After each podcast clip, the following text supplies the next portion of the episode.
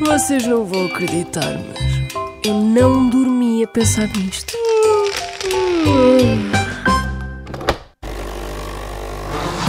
Sabe porque é que se diz quando queremos sacar informações, tirar nabos da púcara? Olha, deve ser alguma coisa, um prato culinário, porque eu não costumo tirar nabos da púcara. Não costuma cozinhar com, com nabos. Costumo cozinhar com nabos, mas não gosto de ir da púcara porque não tenho púcara. É normal ouvir dizer isso e essencialmente em pessoas já de, de alguma idade, mas eu sinceramente não sei qual é o motivo. É um termo muito popular, usado há, julgo eu, pelos avós ou trisavós. Então e o que é que é uma púcara? Uma púcara é, uma, é um género de, de ta- não, não é bem um tacho, onde se guarda ou se tam- cozinham artigos de, para a alimentação. E porquê que se tiravam nabos da púcara? Tiravam-se os nabos porque eles existiam. E a púcara também por existiam. Alguma coisa está relacionada exatamente. O resto não sei mais.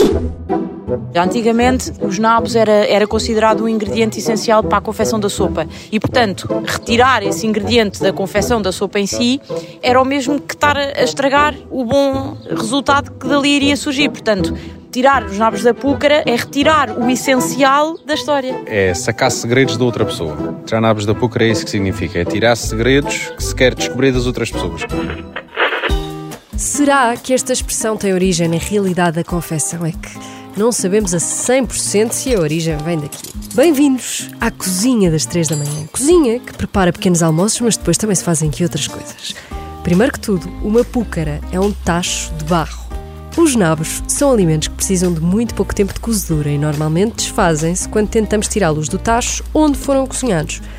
Para que os nabos saiam inteiros da panela é preciso muita paciência e muito cuidado. Portanto, por analogia, quando tentamos saber mais sobre um assunto ou queremos descobrir um segredo, temos de ser pacientes, ter ali um certo jeitinho, uma subtileza, para sabermos mais.